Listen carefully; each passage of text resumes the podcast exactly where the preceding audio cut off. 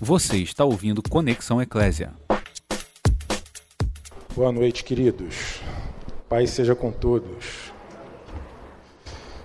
É, as canções já nos levaram para para uma introspecção, né? Não sei se você percebeu isso, mas foram todas as canções levaram a gente para uma introspecção e não aquela euforia. Foram canções de que falam de adorar o Senhor, de se consagrar a Ele, que nos convidam para isso, né? Que nos desafiam para isso. E a gente não combina nada, não. Raramente a gente combina alguma coisa, né? Mas às vezes combinamos, mas é uma coisa rara.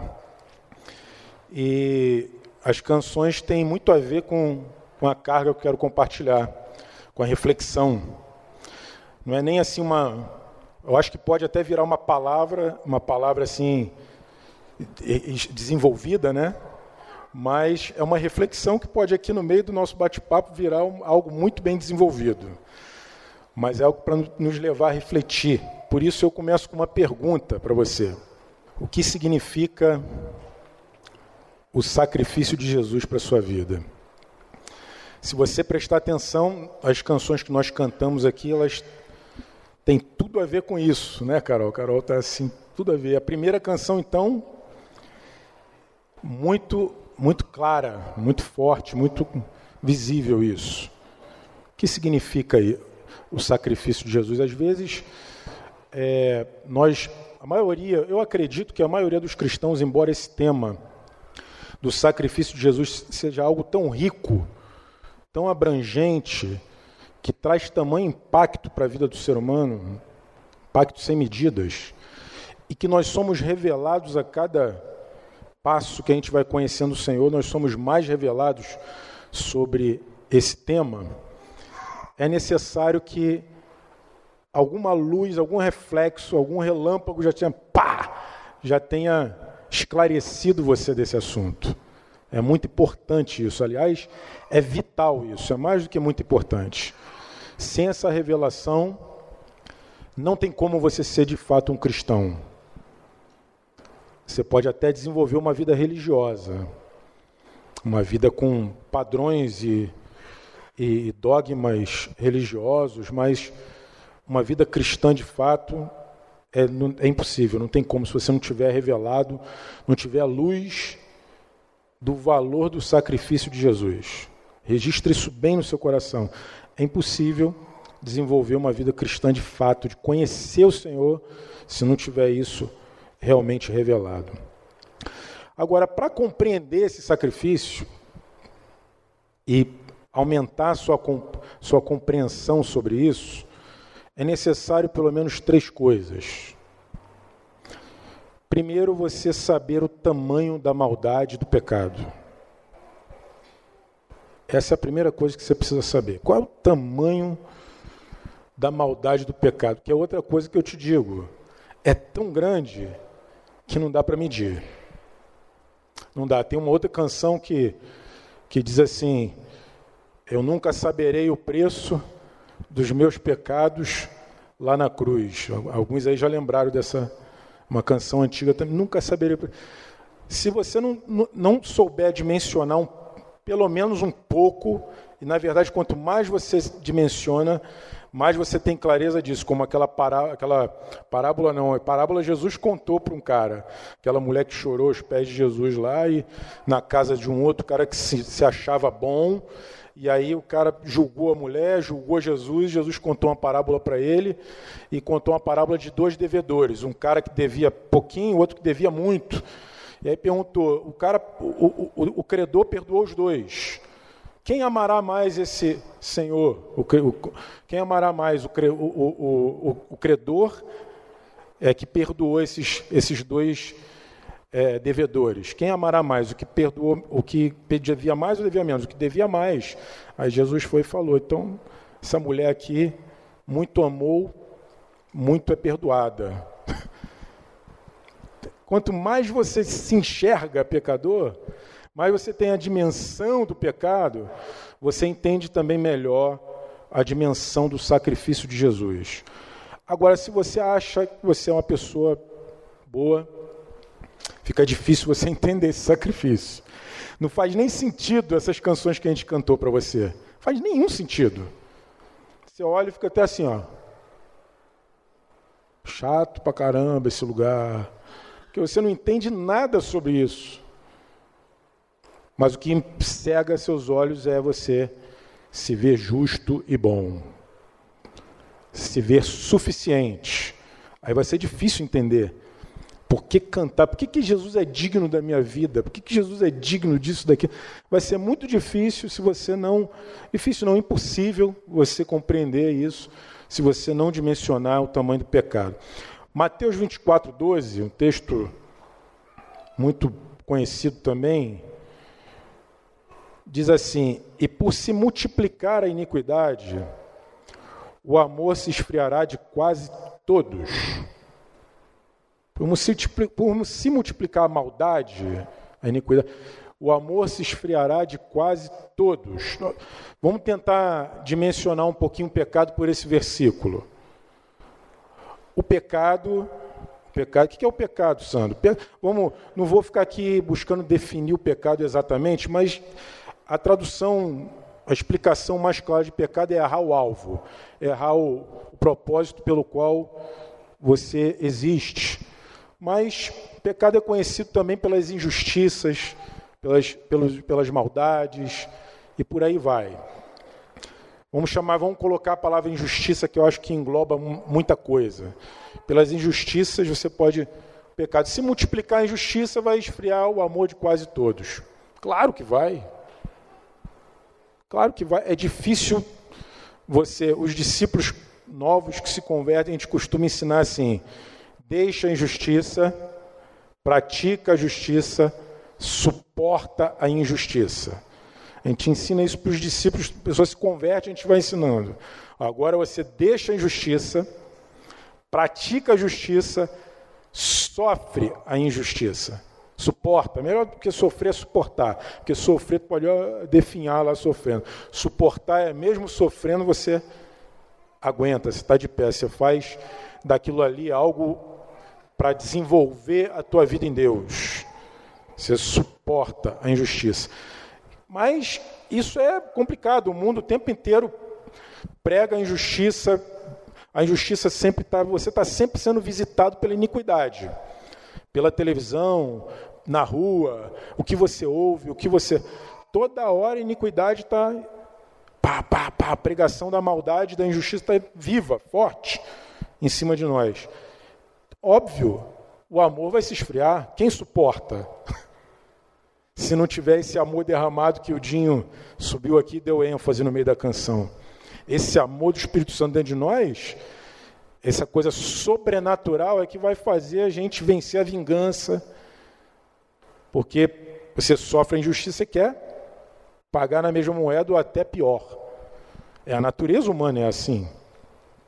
A natureza humana é dessa forma mas com o poder do Espírito Santo em nós, esse amor nos enchendo, aí a gente, e se preservar esse amor dentro de nós, desenvolver esse amor, aí não vai se esfriar. Mas se não, a maldade vai se multiplicar e vai se esfriar.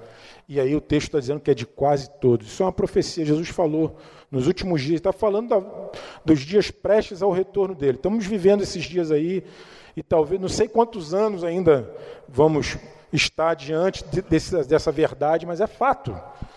A maldade se multiplica e o amor vai se esfriar de quase todos. Então nós temos que preservar esse amor que foi derramado dentro de nós, amém? Mas à medida que ó, se multiplica a maldade, a maldade, o pecado está aí. Então, se você não dimensionar isso, dificilmente você vai entender o sacrifício de Jesus por você. E o ser humano humano humanista. Ser humanista é, é contribuir para multiplicar a maldade. E a gente vai entender melhor isso ao longo do nosso bate-papo aqui.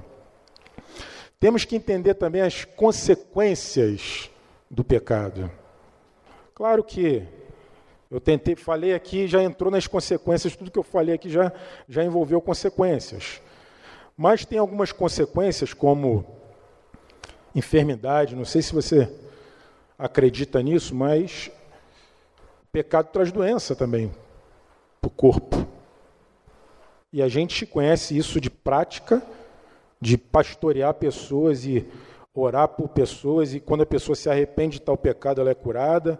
A gente sabe de pessoas que é que ao se converter é curada. A gente teve um caso desse aí na semana duas semanas atrás, uma pessoa que confessou Jesus lá em casa na sexta-feira, depois nos narrou que foi curado da síndrome das pernas inquietas.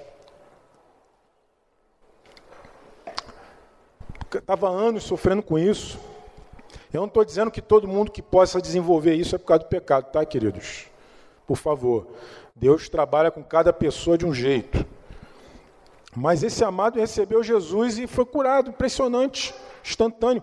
Olha, ele não, não pediu para ser curado disso, não nos contou, a gente não sabia de nada, mas uma semana e meia depois, Estava ele contando que sofria anos, não conseguia dormir direito. E a, gente perguntou: você tinha controle sobre isso? Ele não, ele ia dormir, né, começava a tremer, não conseguia. Negócio doido. E o cara foi curado por confessou, confessou a Jesus, a gente orou por ele, o Espírito Santo encheu ele, saiu curado. Dormiu aquela noite e sem saber de nada, ele estava até incrédulo, que ele, ele, ele disse que tinha doença ainda, mas estava uma semana e meia sem, sem ter. Mas ele contou que tinha. Né? E aí eu falei, quando depois que ele falou que tinha, eu pensei assim, quando ele falou, eu tinha essa doença, não, eu tenho essa doença, assim, assim, assim, já ouviu falar? Eu falei, não, nunca ouvi falar não. Aí eu pensei assim comigo, pô, Senhor, no final me concede a graça de orar por ele e ele ser curado hoje dessa doença. Eu pedi a Deus, assim, no silêncio, conversando com o cara, mas aí no meio do decorrer da conversa ele, vou contar um negócio para vocês, vocês não vão acreditar. E aí falou que tinha sido curado. Aí eu falei para ele: deixa de ser incrédulo. Você foi curado um presente de Deus. Aí comecei a animar a fé dele.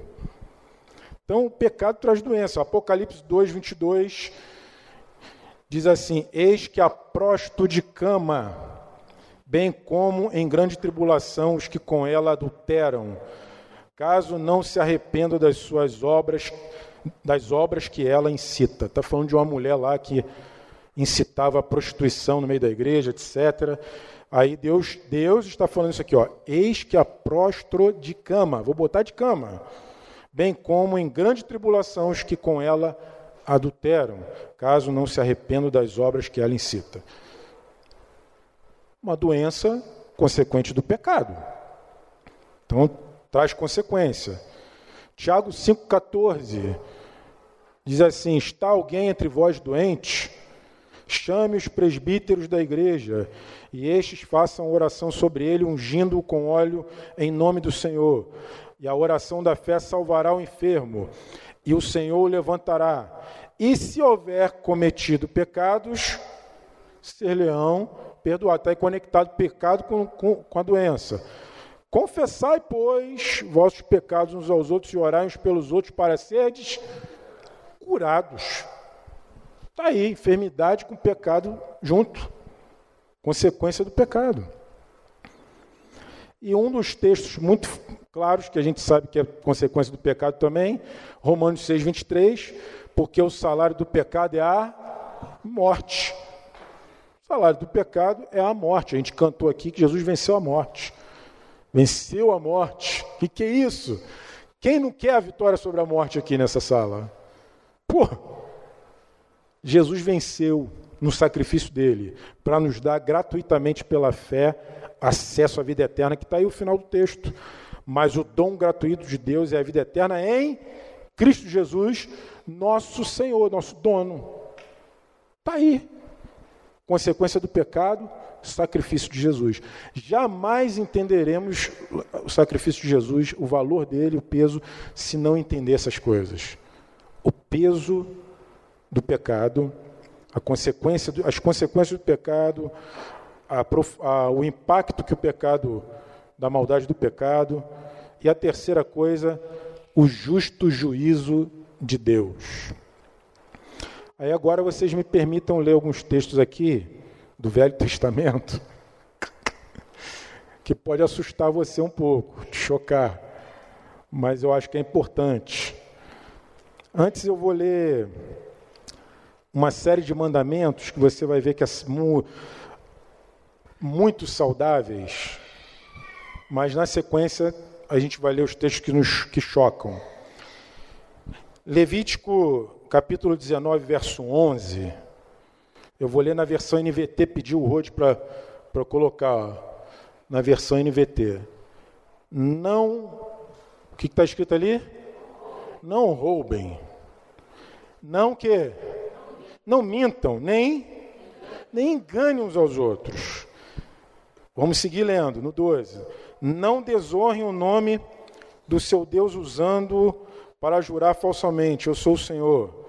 13. Não explorem nem roubem o seu próximo. É, não fiquem até o dia seguinte com o pagamento dos seus empregados.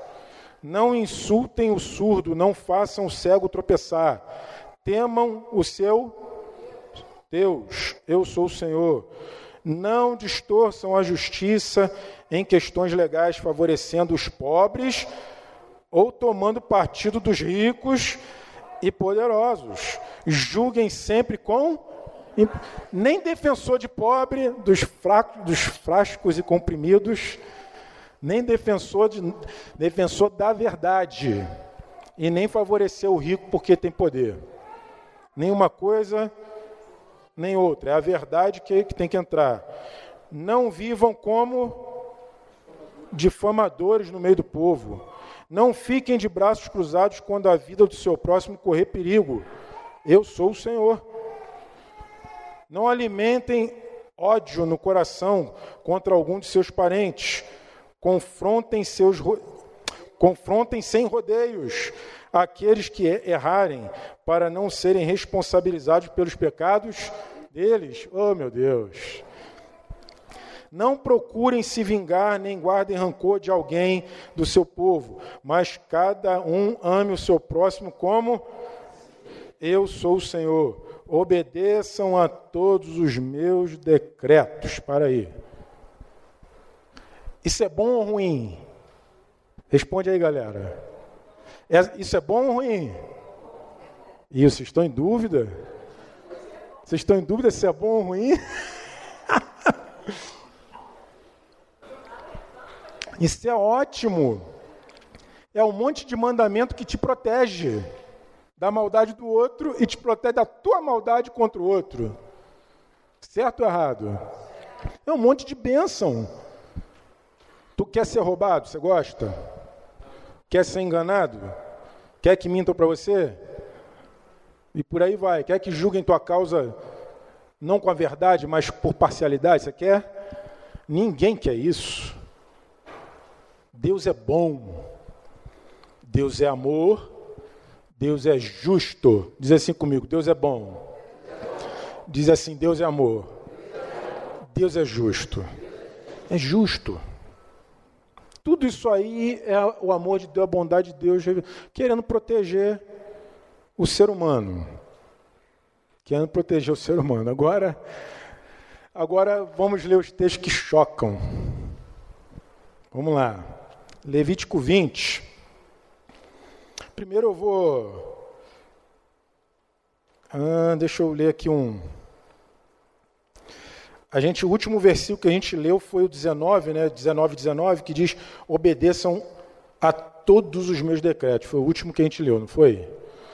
Então agora vamos ler Levítico 20, verso 8, que diz assim de novo: Guardem meus decretos, pondo-os em prática, pois eu sou o Senhor que os santifica. Quem ofender a honra de seu pai ou sua mãe será será oh. Começou o impacto agora, sim ou não? Começa a nos assustar isso aí. Deus é bom. Deus é amor. Deus é justo. Mas se ofender a honra do pai e da mãe, vai morrer. Deus mandou. Olha só, foi o Senhor que está mandando, não está escrito. E aí, galera, como é que você entende? Como é que tu conjuga isso aí? Um Deus que é bom, um Deus que é amor, um Deus que é justo, né, tal, vai... ele vai e diz o seguinte: decretou, aí está no. Qual a versão que está aí? Está na RA? Está na NVT? Decretou a própria morte, isso aí, ó, com a sua atitude. Não é nem Deus que fez. Deus só está fazendo assim, ó, eu só tô, eu só tô mandando executar o que você decretou para você. O que, que Deus quer com isso? O que, que Deus está falando com isso? Está informando o seguinte: o tamanho do mal que é o pecado, o tamanho do mal que é uma ofensa, a começar dos filhos contra os pais. Quem decretou a morte? Foi quem? Diz o desobediente. Quem decretou a morte? O desobediente. Deus só deu a sentença. O salário do pecado é a morte. Então, tá aí. É, decretou a própria morte quando amaldiçoou seus pais. Aí agora que fala de um monte de pecados sexuais, ó. Se um homem cometer adultério com a mulher do seu próximo, o homem e a mulher que cometeram adultério serão executados. Se um homem desonrar seu pai tendo relações sexuais com qualquer das esposas naquela época, o homem poderia ter mais de uma mulher se ele assim sustentasse, cuidasse antes de Jesus. Então ali essa palavra já era para proteger não só as mulheres, proteger a honra do pai. Com qualquer das suas mulheres, das suas esposas, esposa de seu pai, o homem e a mulher serão que executados, decretar a própria morte. Se um homem tiver relações sexuais com sua nora, ambos serão executados, pois cometeram uma depravação, decretaram a própria morte. Se um homem adotar práticas homossexuais e tiver relações sexuais contra o homem, como se fosse com mulher, os dois decretaram, de, cometer, cometem um ato detestável e serão executados, decretaram a própria morte. E por aí vai. Se o homem casar com a mulher, o homem casar com a mulher e com a filha dela, né, comete uma perversão, o homem e as duas mulheres serão queimados vivos para acabar com a perversidade entre vocês. Se um homem tiver relações sexuais com um animal, ele deverá ser executado. E por aí vai, gente. Executado, eliminado, executado, eliminado, morre. Esse Deus é amor.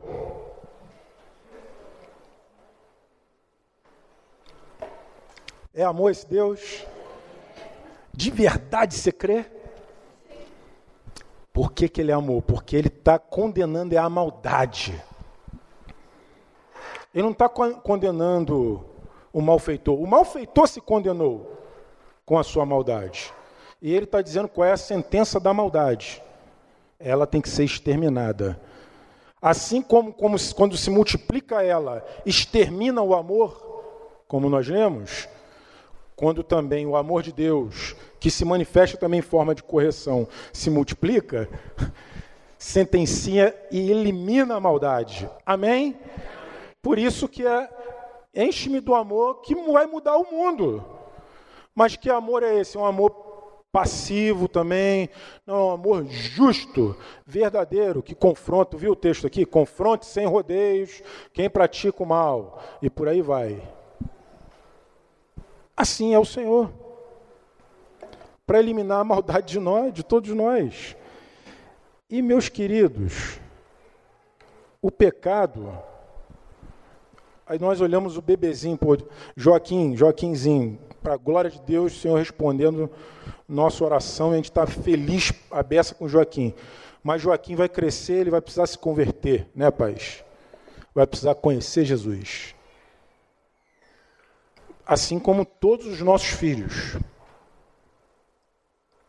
Se eu perguntasse aqui a você assim, quem, quem nunca praticou essa primeira coisa ali, desonrou o pai e a mãe?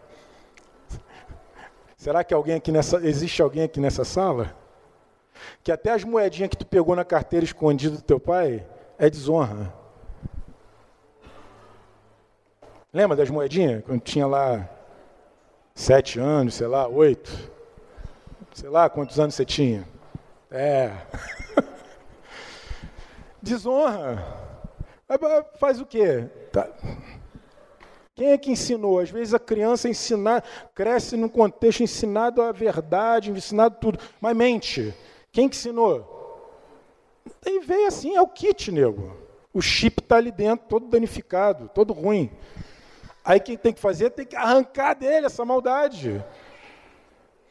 Como é que arranca esse negócio?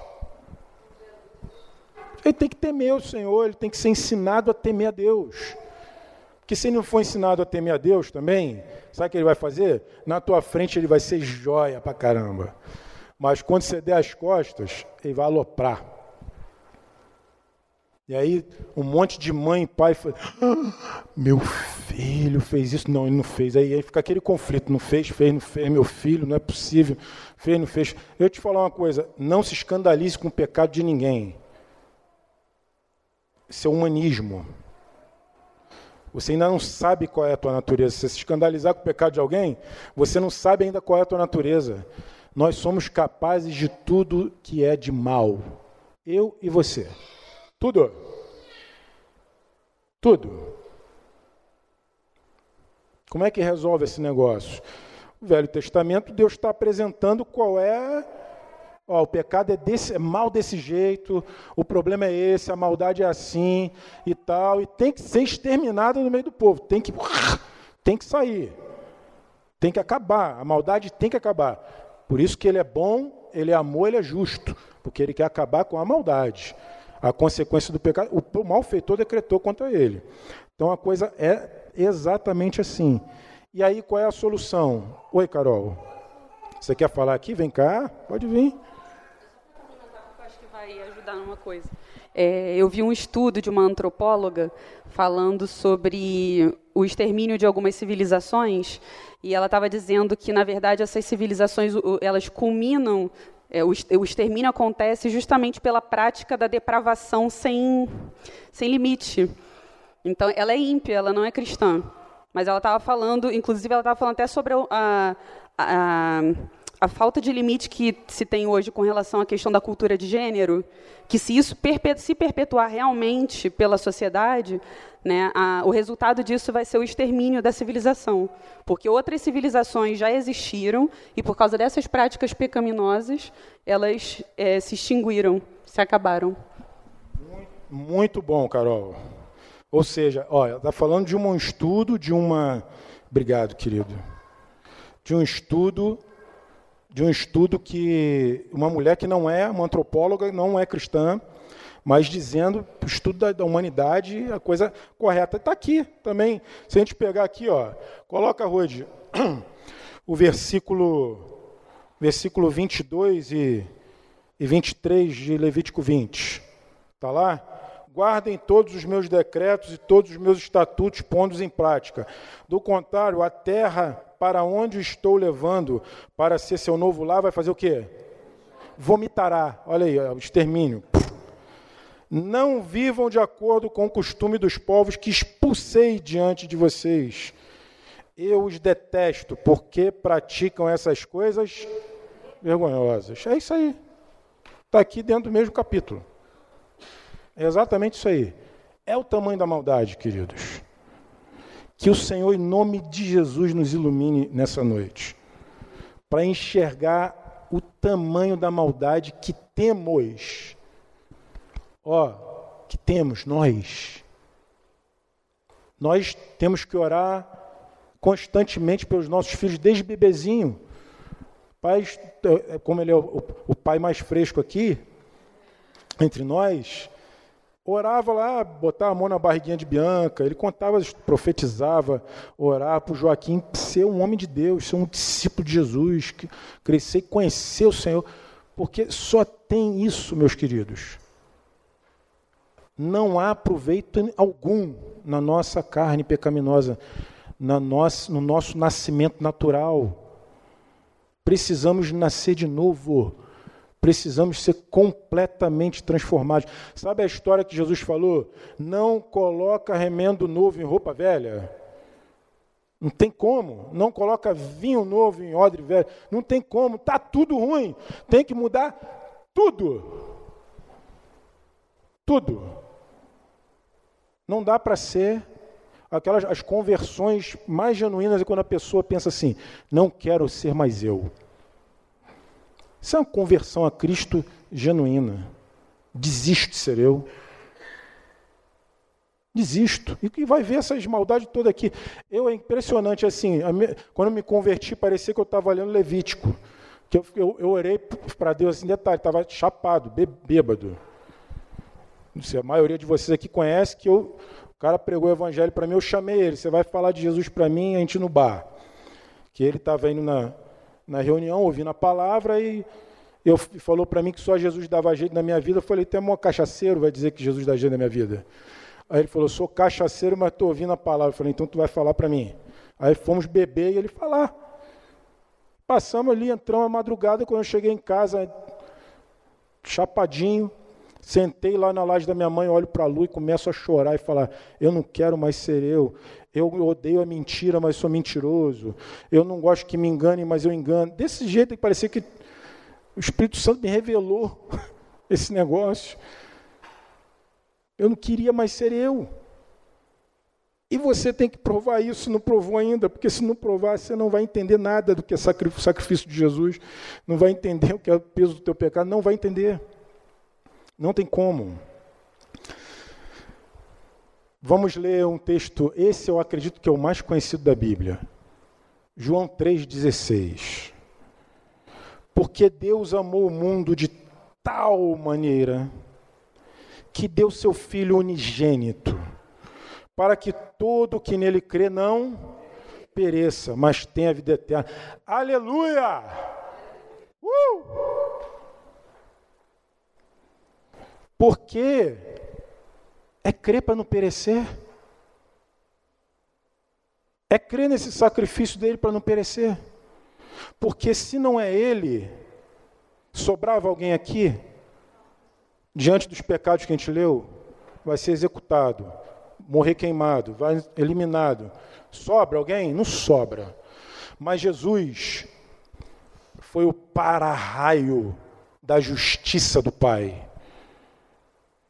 Para Deus poder limpar de verdade o ser humano, ele teve que se dar no filho dele unigênito, unigênito, unigênito, único gerado de Deus. O Espírito Santo eh, foi lá e colocou a semente Maria lá, Jesus. O Espírito Santo encheu Maria. E ele se tornou humano dentro de um ventre de uma mulher, humano. Mas é o próprio Deus, se dando filho unigênito, único gerado de Deus. E ele nasce sem o chip deformado. E cresce e não permite que a maldade multiplicada esfrie o amor que ele é. E esse amor, amor de tal maneira que ele se dá desse jeito e ele é um para ele vai lá e toda a justiça contra o pecado que deve morrer, toda a justiça contra o pecado vai morrer, ele vai lá e leva. Pum, para raio. Para raio pancada do pá, acabou. Ele recebeu toda a carga. Esse é o sacrifício de Jesus, queridos. Recebeu toda a carga da nossa vida suja e que não tem como consertar se não for desse jeito. Não tem como. Aí você vê o amor de Deus, olha, ó, Deus é amor. E ele tentava corrigir lá atrás daquela maneira e anunciava que é com a morte que vai dar jeito, é só com a morte que elimina a maldade, é só com o sangue derramado que elimina a maldade, é só aí extermina é, civilizações antigas e tal, tal, até que diz a Bíblia que na plenitude dos tempos, eu não sei se, o que, que você pensa quando lê isso, na plenitude dos tempos veio o Filho de Deus naquela época, para cumprir inclusive uma profecia que dizia: Maldito o que for pendurado no madeiro, numa madeira. E aí ele levou toda a maldição na madeira, porque naquela época aquele, aquela pena lá dos, dos romanos, pela crucificação, os romanos que, que, tavam, que tinham aquela pena lá, e tinha que se cumprir na plenitude dos tempos. Jesus estava lá, o império romano que estava governando, e cumpriu-se a profecia. Ele se fez maldito no nosso lugar. ele se fez pecado no nosso lugar. A justiça de Deus foi cumprida nele. A bondade de Deus é através dele. O amor de Deus é derramado em nós por causa desse sacrifício. E muitos outros, nós somos justificados por esse sangue derramado. Em Coríntios, Paulo explica que quando alguém come a ceia, sabe aquela coisa que muita gente às vezes não entende também a ceia do Senhor, que você come o pão e bebe a, o, o, resultado da uva amassada. É a uva amassada, prensada, que dá aquele suco, aí você bebe, é sangue de Jesus. Ele foi amassado, o sangue dele, dilacerado o corpo, o sangue dele, para que nós nos alimentemos dele. Toma lá. O pãozinho fatiado, cortado, partido, como o corpo dele foi, para você comer. Faça isso em memória desse sacrifício. Está entendendo porque da, o que é a ceia? Um memorial dessa coisa espetacular que é o sacrifício de Jesus. E aí Paulo diz que muitos que comiam aquela ceia indignamente adoeciam e até morriam alguns. Porque comia indignamente, comia sem sem renunciar seus pecados, em é, inimizade com o irmão, tudo isso aí. Mas o sacrifício de Jesus é para nos tornar justos, nos justificar. Apesar de nós. Nos justificar como? Todo aquele, todo aquele que nele crê, não pereça, mas tenha vida eterna. Nós temos a solução para a morte. Olha que coisa espetacular. Esse sacrifício nos deu a solução para o maior problema que o homem tem: vai morrer. Mas aquele que morrer em Cristo ressuscitará no último dia, vai viver eternamente com Ele. Isso é espetacular. E como isso, Sandro? Crê. Crê nesse sacrifício. Mas para crer nesse sacrifício, tem que ver o tamanho do teu pecado. Tem que ver a consequência do teu pecado. Tem que ver o juízo de Deus. Senão, não há arrependimento. 1 Pedro 1, verso 18 e 19 diz assim: Sabendo que não foi mediante coisas corruptíveis, como prata ou ouro, que fostes resgatados do vosso que fútil procedimento que vossos pais vos legaram. É o chip contaminado do pecado, vai que vai. Mas pelo precioso sangue, como de um cordeiro sem defeito sem mácula, o sangue de Cristo. Aquele sangue foi para nos comprar de um procedimento fútil, equivocado, fútil mesmo. Que olha só, tudo que você, a morte, inclusive, essa sentença do pecado ser a morte, inclusive é um negócio sensacional que é assim, ó. Tudo que você faz aqui, as injustiças que comete, para você ficar numa boa, de repente ganhar um dinheirinho ou qualquer outra coisa, a hora que você morrer vai ficar tudo aqui. Tudo. Agora, aquele que crê no Senhor, vida eterna todo pecado, toda injustiça, é fútil. A vida terrena é fútil. Entende? Viver por aqui e agora é fútil. Viver em busca do ouro e da prata aqui é fútil. Não foi mediante coisas corruptíveis. 18 lá. Coisas corruptíveis. Que coisas são essas? prata e ouro. Tudo que o homem mata para ter, briga, separa, faz tudo que é, que é loucura, tudo que é pecado para ter, coisa corruptível. Você foi resgatado, isso é tudo fútil. Agora, pelo sangue precioso, um cordeiro sem defeito, sem mácula, o sangue de Cristo. Amém? Amém. O, am o amor de Deus o amor de Deus, ele julga o pecado também. Julga.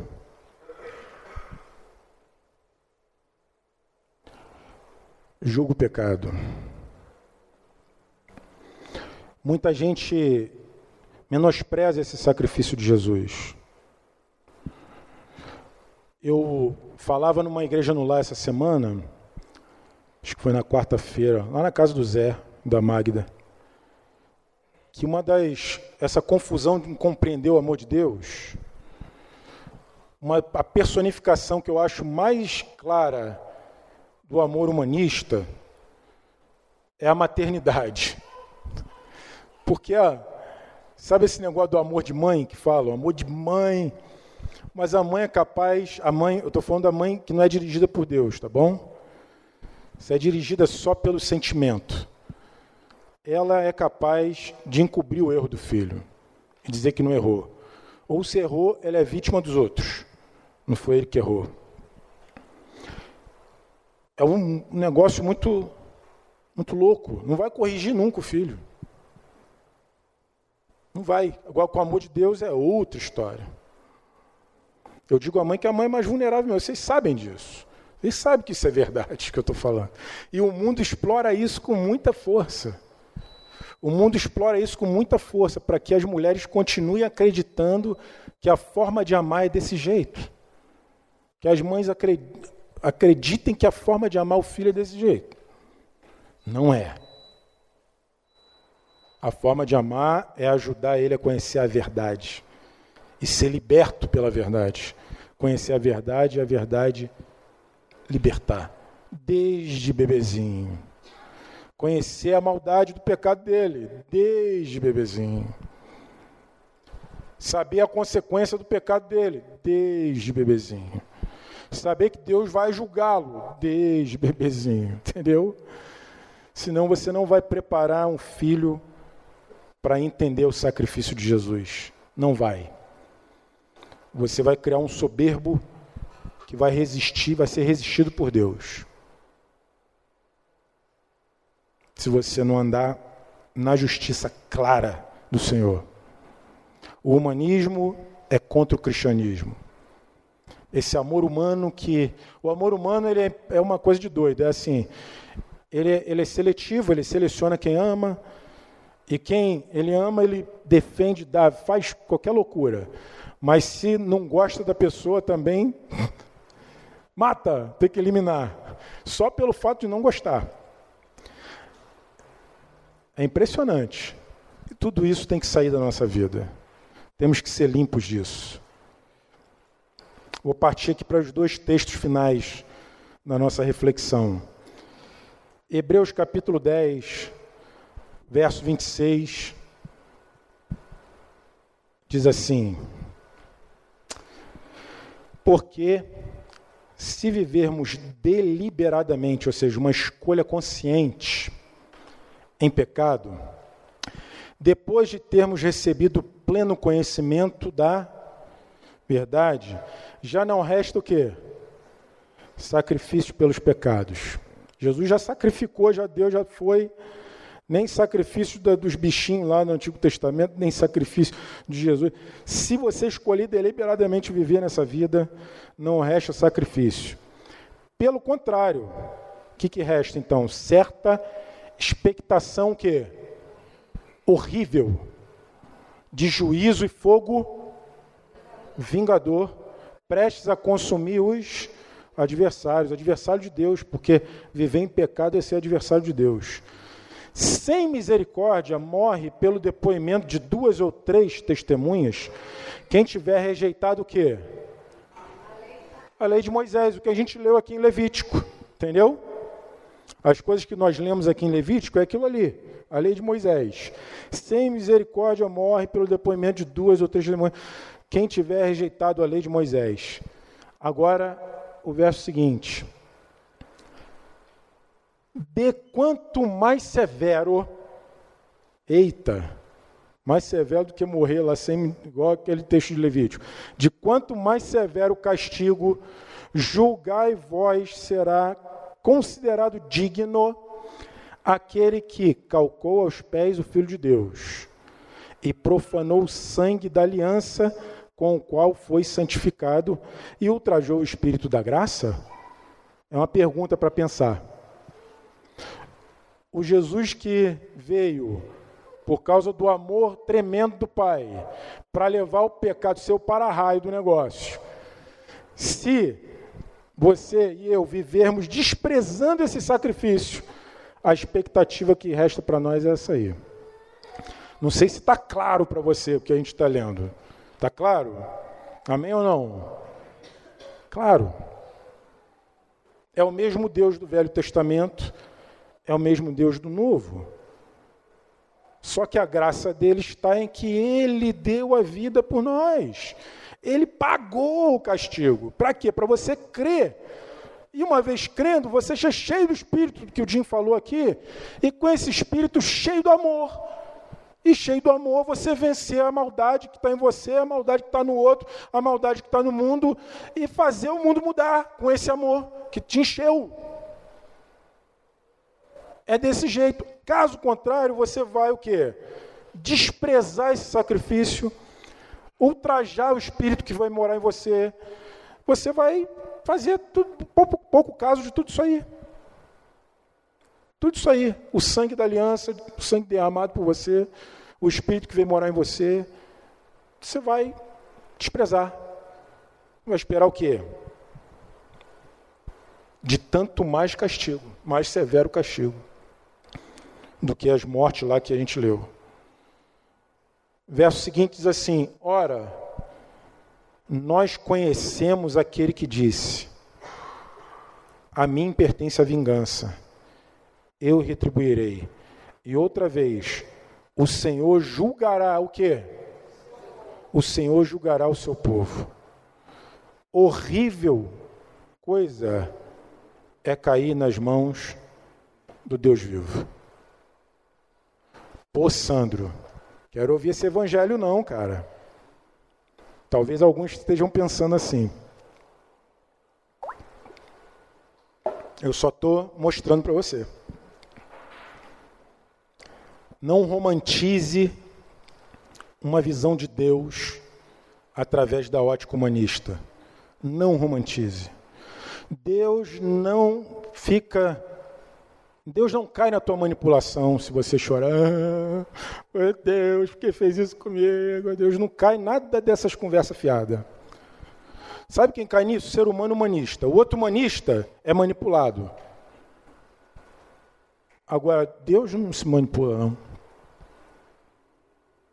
E aliás, se você vê, olhar para o sacrifício de Jesus, você vai pensar o seguinte: que qualquer sofrimento que você passar, Qualquer sofrimento, você tem primeiro a garantia de, ih, era para ter morrido. Primeira coisa que você pensa, pô, pecador que nem a mim, pum, era para ter morrido. Primeira coisa que você olha, pô, sofrimento tão. Dois, Jesus pagou meu sofrimento. Oh, aleluia. Três, eu pertenço a Ele, e se eu me render a Ele, Ele vai me guiar, ainda pelo vale da sombra da morte, eu não vou temer mal algum, Ele está comigo, porque o sacrifício dele me deu, me deu dignidade para Ele morar em mim, Ele mesmo derramou o sangue, Ele é santo, derramou o sangue, pagou o preço do meu pecado, morreu, a justa pena, e veio Ele santo habitar dentro do pecador, por quê? Porque o pecador foi limpo por esse sangue. Então ele se tornou digno, justo, para morar, para esse Deus morar em nós. Amém? E aí eu sou morada dele, agora ele vai me guiar. É assim, ó, nada me faltará. Por que, que nada me faltará? Porque o Senhor é o meu pastor. Acabou. Eu posso confiar. Galera, se está ruim, é porque ainda não chegou no final. Porque quem anda com o Senhor, rendido a Ele, o final sempre é espetacular. Sempre é. Sempre é. Ó, é, tem uma canção que a gente estava ouvindo na quarta também, minha esposa e eu, a gente indo, indo para IL, lá na casa do Zé da Magda, uma música chamada Corro a Ti. Corro a Ti para os seus braços, Senhor. Não vou cantar para estragar. Mas a, a, a música fala assim, ó.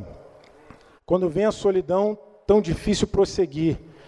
Eu não vivo do que vejo, ando pelo que alcancei em Ti, Senhor. Tudo que eu já conheci de Deus me faz seguir andando. porque eu posso correr para Ele, porque eu posso correr para Ele, descansar nele. Sabe por quê? Porque nos braços dele é os braços de amor. E eu vou desfrutar da herança dele de amor, porque ele fez tudo, já me deu várias promessas. Que eu só vou receber pela fé e obediência na sua palavra. Então, se está ruim, não chegou no final ainda. Persevere amando esse Deus em obediência a Ele. Não nos cansemos de fazer o bem, porque a seu fim ceifaremos se não desfalecermos. Se desfalecer, não tem como, mas se você perseverar, você vai colher. Amém? Vamos ler o último texto, 1 João, capítulo 4, verso 16, diz assim: Ó, o mesmo Deus que vai julgar, que vai, vai fazer isso mesmo que a gente acabou de ler, é esse Deus aqui também, ó. E nós conhecemos e cremos, ó, conhecemos e cremos no amor que Deus tem por nós. Deus é amor. E aquele que permanece no amor, permanece em Deus. Mas se a maldade se multiplicar, o pecado esfria o amor, e aí foi, né? Permanece em Deus. E Deus nele. Nisto é em nós aperfeiçoado o amor. Para quê? Para que é aperfeiçoado o amor em nós? Para que no dia do juízo, o justo juízo de Deus, para que no dia do juízo mantenhamos confiança, pois segundo Ele é, também nós somos neste mundo. Para mudar esse mundo com o amor dele, como a gente cantou, cheio desse amor, assim como Ele é, também nós somos. Não pertencemos a esse mundo, não vivemos de acordo com esse mundo, detestamos o pecado, abominamos o humanismo. Não queremos isso, a gente quer o amor de Deus, justo, verdadeiro e bom. Nisto em nós é aperfeiçoado o amor, para que no dia do juízo mantenhamos confiança, pois segundo Ele é, também nós somos neste mundo. No amor não existe medo. Não existe medo. Antes, o perfeito amor faz o quê? Lança fora todo medo. Aí eu vou fechar contigo dizendo assim: o medo que nós temos, medo, é porque a gente confia em nós. Você tem medo porque você confia em você. Porque se você confiar nesse, nesse Deus de amor, o medo vai embora vai embora. Todas as vezes que eu tive medo, todas as vezes que eu tive medo, eu fui para ele e falei: Senhor, eu não quero sentir isso. Eu rejeito esse negócio, porque o Senhor é que cuida de mim. Não sei se você tem dores estranhas. Eu estava ali, aliás, estou desde manhã sentindo uma dor aqui, ó. Nem minha esposa sabe, só Deus e eu. Desde manhã sentindo uma dor aqui no estômago, esquisitaça. E ali eu estava em pé, senti, antes de subir aqui para pregar, achei, que coisa é essa, falando com Deus.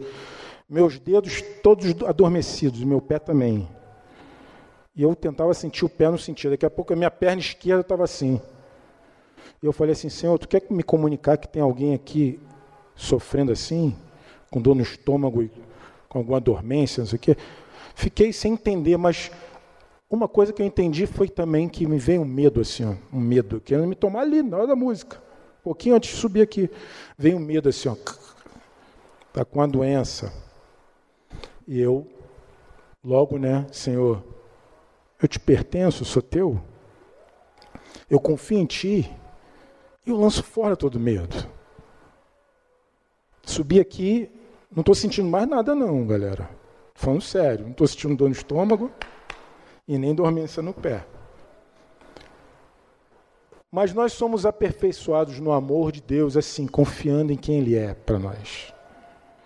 Conhecendo Ele, confiando nele e não em você mesmo. Você confiar em você vai dar medo, porque você sabe que você é insuficiente. Você não tem controle. Tem medo de ser traído. Por quê? Porque confia em você.